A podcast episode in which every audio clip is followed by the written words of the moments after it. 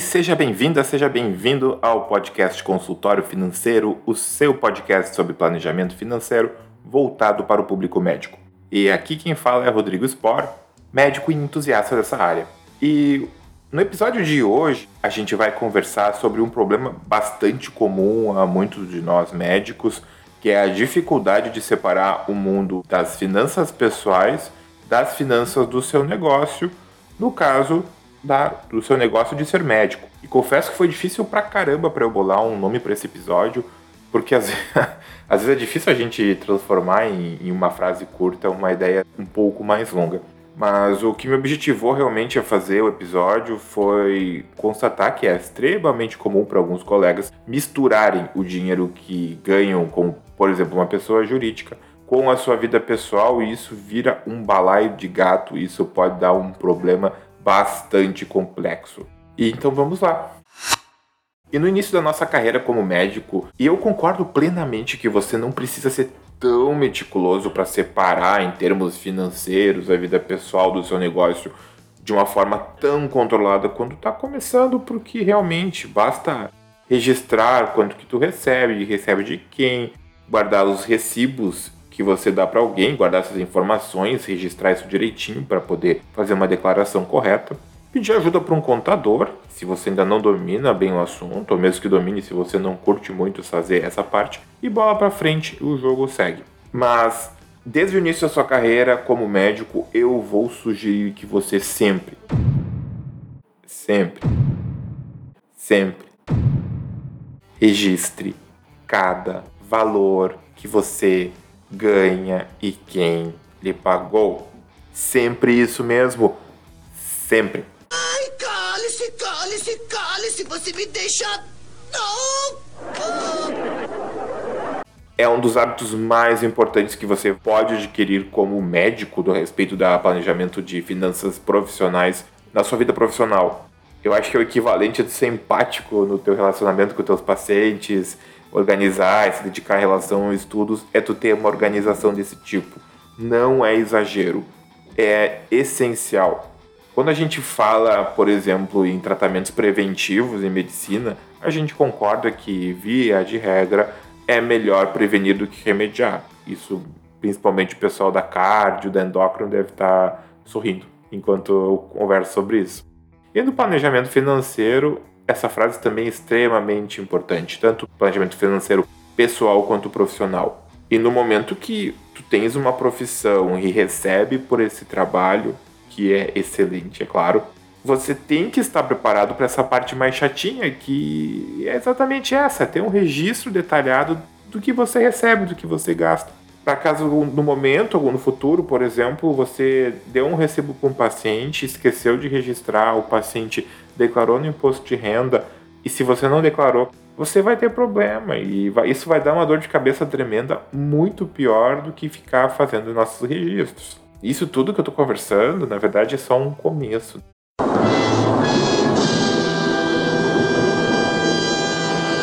E depois dessa introdução toda, vamos aos pontos do nosso podcast de hoje. Então, você, médica, médico, que tem consultório, principalmente quem tem uma pessoa jurídica ou que faz procedimentos, por que e como facilitar a separação das finanças da sua vida pessoal em relação à sua vida profissional? E se você nunca tinha nem parado para pensar a respeito disso, não se sinta mal, porque eu não aprendi nada disso na faculdade, não aprendi nada disso na residência e ninguém parou para me explicar isso. Fui aprendendo com a vida, com o estudo, e imagino que a grande maioria dos médicos mais veteranos também fez assim. Mas o mundo real tá se lixando, na verdade, se tu teve uma aula, se tu parou para pensar a respeito disso ou não. E se a gente não toma as medidas certas, a gente vai sofrer consequências.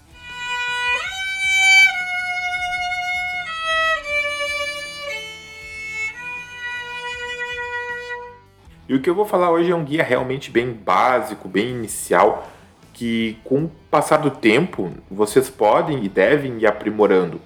E no futuro, se realmente for um podcast que vocês gostarem, a gente conversa tranquilamente sobre mais assuntos, a gente pode entrar em áreas mais específicas sobre esses temas, isso não é nenhum problema.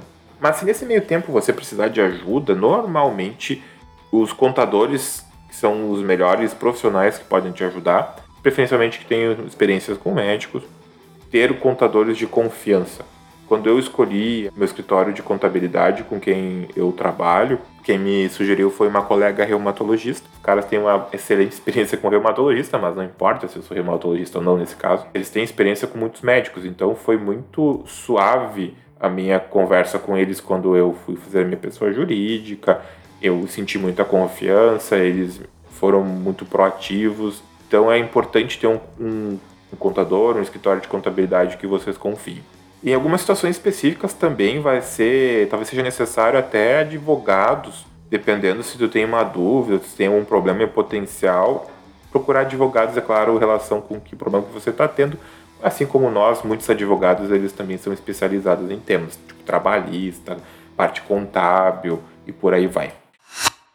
E a primeira coisa que você deve fazer é separar suas contas bancárias. Se isso ainda não faz sentido para você, em instantes vai começar a parecer mais razoável, prometo. Se você tem uma pessoa jurídica, é obrigatório ter uma conta bancária para aquela pessoa jurídica. Você tem uma empresa. Você pode não se considerar uma empresa, mas no momento tem uma pessoa jurídica. Parabéns, você é empresário. E, e é tranquilo, na verdade ter essa questão de ter uma conta bancária só para pessoa jurídica, porque muitos convênios, por exemplo, se você faz atendimento pessoa jurídica para convênio, eles vão exigir que seja uma conta bancária vinculada a uma pessoa jurídica. Então, normalmente isso não é um, isso é uma coisa que acaba acontecendo mais naturalmente. No entanto, algumas pessoas acabam usando dinheiro nessa conta bancária pessoa jurídica para pagar coisa de pessoa física, por exemplo, pagar o aluguel de casa, pagar TV a cabo, pagar Netflix, ainda também nessa linha, acaba usando um cartão de crédito de uma pessoa jurídica para pagar conta diária, para pagar refeição no shopping, para pagar roupa que vai comprar. E coisas que não tem absolutamente nada a ver com a pessoa jurídica. E eu recomendo fortissimamente que você use a conta da pessoa jurídica, a tua conta bancária da pessoa jurídica, para pagar coisas da conta jurídica. E só por exemplo, pagar impostos, para fazer as DARFs, o SSQN, o SS dos seus impostos relativos à sua conta pessoa jurídica. Eventualmente pode conversar com o seu contador e até acabar, por exemplo, fazendo alguns pagamentos de coisas relativas a seu trabalho que tem vinculação com a pessoa jurídica, por exemplo, ah, se você aluga o seu consultório pela pessoa jurídica, me parece factível você pagar nessa conta pessoa jurídica. Mas isso tudo tem que ser sempre bem calibrado com o seu contador. E não seja mão de vaca e pensar em ter uma pessoa jurídica sem ter um contador que fique coordenando isso. Eu não acredito nisso. 49 centavos de leite derramado na minha mesa. Ah, alguém vai beber esse leite. Se já é difícil na pessoa física fazer isso, a pessoa jurídica é bem mais difícil para nós. Então, não faça isso, não economize em coisas que vão ser dor de cabeça na sua vida. Fecha esse parênteses aí, né? E por que que não dá para misturar? Minha pessoa jurídica sou só eu. Por que, que eu não posso pagar minhas coisas de casa, minhas coisas de Rodrigo? Se é minha pessoa jurídica, se o dinheiro é eu que estou ganhando pelo meu trabalho honesto, etc e tal. Atrapalha bastante a contabilidade do seu contador, isso pode gerar confusão, aumenta o risco de dar problemas que vão necessitar até uma auditoria, em alguns casos, para entender se a tua pessoa jurídica é realmente o que tu afirma que ela é. Pode ser um excesso de preocupação minha, mas convenhamos aqui entre nós, para que cometer um erro que é tão fácil de remediar? Então esse é meu primeiro ponto. Se você tem uma pessoa jurídica, não misture as coisas da pessoa jurídica com a pessoa física. É óbvio que os seus lucros você vai transferir para uma conta pessoal sua, e se isso não ficou claro, cada coisa na sua caixinha. O dinheiro da pessoa jurídica na pessoa jurídica. Você vai fazer o uso dos seus dividendos, que é esse dinheiro, para pagar suas coisas pessoais, ok, transfere esse dinheiro para uma conta pessoa física e de lá você segue. Entendido? E digamos que você não tem uma pessoa jurídica. E daí? Então daí depende se você tem ou não um consultório, uma clínica, e principalmente quando você divide custos de um consultório, de uma clínica, com algum colega ou com algum sócio. Esse ponto também vai servir, claro, para pessoas jurídicas, de novo, para não, não fazer uma confusão, mas agora eu vou falar então para aqueles que têm consultório e clínica, entenderam? Tenha uma conta bancária só para isto. Hoje em dia não tem desculpa, porque tem bancos com tarifas muito baixas, com custos de manutenção gratuitos, até tarifas gratuitas. Tem várias fintechs, até mesmo os bancos mais tradicionais também já oferecem isso. Então o custo já não é problema. Basta pesquisar, não é difícil de encontrar.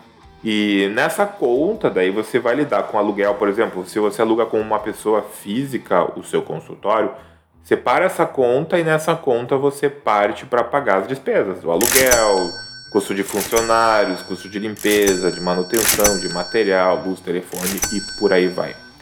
É uma maravilha quando tu consegue enxergar com bastante clareza esses pontos porque é muito mais fácil dividir, muito mais fácil mostrar e avaliar as finanças do nosso dia a dia de profissional médico. E fica muito mais fácil também fazer registro no livro Caixa e Carneleão, que são tópicos de de passagem que eu estou prometendo e que eu vou fazer um podcast em breve, então não se preocupem que vou conversar sobre isso. Até foi um assunto pedido por uma colega. E você consegue, desse modo, perceber melhor se tem alguma coisa errada acontecendo com o seu consultório, se esqueceu de pagar uma conta, se pagou alguma coisa de forma errada. É só ver o extrato bancário, nesse caso.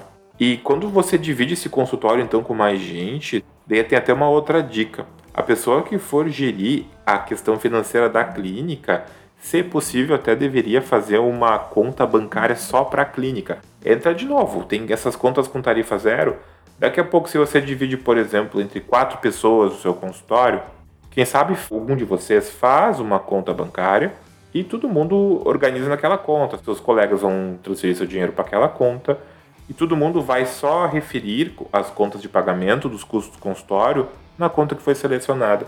Todas as manhãs é sempre a mesma ladainha. Eu acho muito mais fácil assim. É claro que você tem que conversar com seu contador que às vezes tem algumas questões tipo, ai, tá dinheiro entrando na sua conta, talvez deixar claro isso, conversar bem se pode causar algum problema contábil para você, tipo em declaração de imposto de renda, se é daqui a pouco muito dinheiro que entra. Isso é para que os colegas consigam de fato depositar nessa conta os valores relacionados às suas partes do consultório e que não mistura com seu dinheiro pessoal.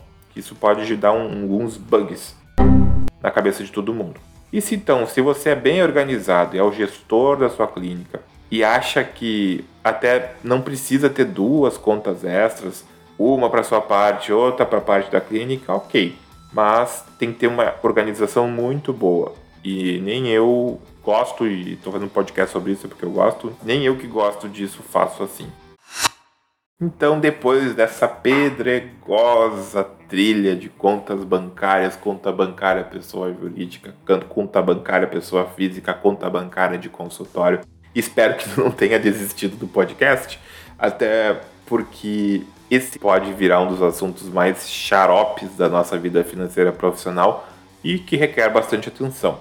Dúvida nesses pontos, de novo, nosso bom, velho, nossos amigos contadores. Como eu, que já acionei várias e várias vezes eles, eu sou um chato nisso. Então peça ajuda do seu contador. Combinado? E claro, nosso próximo ponto é tenha sempre um contador. Eu já tô falando nisso, já tá ficando batido. Tinha que ser o Chaves de novo!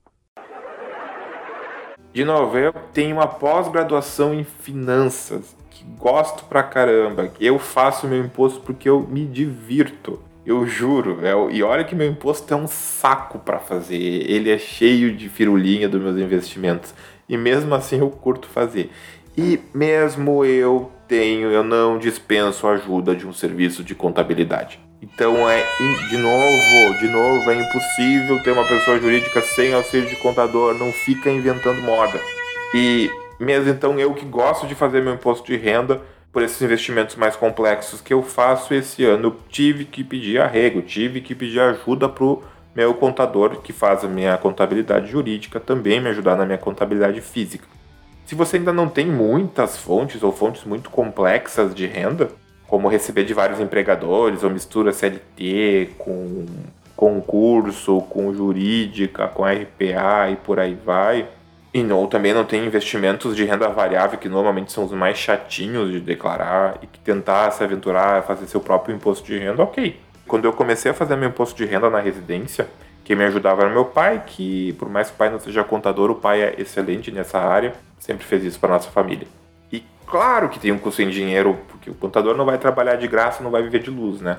mas pode ter certeza que dormir de uma forma mais tranquila não tem custo. E se porventura a Receita Federal desconfiar da sua declaração, cair na malha fina, eu sei que já falei isso em vários podcasts, mas vai perder muito tempo de trabalho, vai dar bastante estresse e essas horas de trabalho, esse estresse teu, paga frouxo o serviço de um bom contador. Pode ter certeza. E o nosso último ponto do podcast faz muito sentido, mas é muito esquecido. Você consegue imaginar uma loja, pode ser um mini mercadinho, pode ser um grande mercado, atacado, atacarejo, que não tenha troco para dar para os seus clientes, ou que não tenha dinheiro para pagar para os fornecedores? Tá, aqui todo mundo já ganhou troco em bala, eu imagino, né? Principalmente dos mercadinhos. Mas o mesmo se aplica para profissionais autônomos, taxistas, por exemplo, deveriam, deveriam ter troco para pagar os seus passageiros. Eu sei que táxi não está na moda ultimamente, apesar de agora que aqui em Porto Alegre aumentou bastante de novo o movimento dos taxistas, agora em outubro de 2021, que eu estou gravando esse podcast. Tá, não vamos tangenciar. Isso tudo é para dizer que você tem que ter dinheiro em caixa. Notas de pequeno valor e moeda, caso você trabalhe com convênios em que os pacientes acabam tendo que pagar a diferença da consulta e que às vezes é, é tudo quebrado, IP, ou seja, até notas mais altas para troco de, um, por exemplo, uma consulta particular. Além disso, é, é, fundamental você ter uma quantia também fácil acesso na conta bancária do consultório para caso haja algum imprevisto. Às vezes tem que trocar algum equipamento, como impressora, e nessa linha assim ou para aqueles meses que tem mais dias, tipo os meses com 31 dias, que às vezes a gente fez os cálculos, por exemplo, quanto de papel toalha, café, a gente acaba precisando. Além disso, é muito bom se você consegue juntar desde o início do ano os valores que você vai pagar para os seus funcionários referente às férias, adicional de férias, começar também a preparar um caixa extra para um substituto do seu secretário, do seu secretário, isso também é bastante importante. Também, é claro, se possível, já ter um nome para isso, o nome de uma pessoa, alguém para te ajudar. Então, parece uma coisa bem básica, bem óbvia, mas não é, nem sempre é. E no episódio de hoje eu espero ter conseguido convencer você, minha cara, meu caro ouvinte, da importância de separar as finanças. Isso pode ser bem difícil no primeiro momento, mas, de novo, acredita em mim vai fazer um bem danado para você no momento que você consegue implementar isso de uma forma orgânica na sua vida diária. Essas dicas então são particularmente úteis para aqueles que já terminaram a residência especialização, que já estão mais engajados no mercado de trabalho, mas para o pessoal que ainda está na faculdade ou fazendo residência, vão pensando nisso, porque em breve você, é muito breve mesmo, vocês vão precisar ter essas informações o tempo passa muito rápido, principalmente no final da faculdade, na residência. E se você está ouvindo esse podcast, é porque você quer se preparar da melhor maneira possível para quando entrar no mercado de trabalho. E é claro, como sempre, nossos contatos é o e-mail podcast.consultoriofinanceiro.gmail.com e o nosso Instagram, diligentemente dirigido pela Juliana Vispel, é o arroba podcast.consultoriofinanceiro. Se você gostou do nosso conteúdo e quer trazer para sua faculdade, para o seu grupo, para sua sociedade, entre em contato conosco pelo Instagram ou por e-mail. Para nós é um imenso prazer. Já tivemos algumas participações muito bacanas com o no podcast da Sociedade Brasileira de Reumatologia, mandando um grande abraço para Malu e para o Erivelton. E participamos agora mesmo de um ciclo de aulas de finanças para médicos que foi muito bacana. E nós estamos sempre felizes em participar, em conversar e fazer alguma aula, alguma coisa desse assunto. E por hoje era isso. Um grande abraço.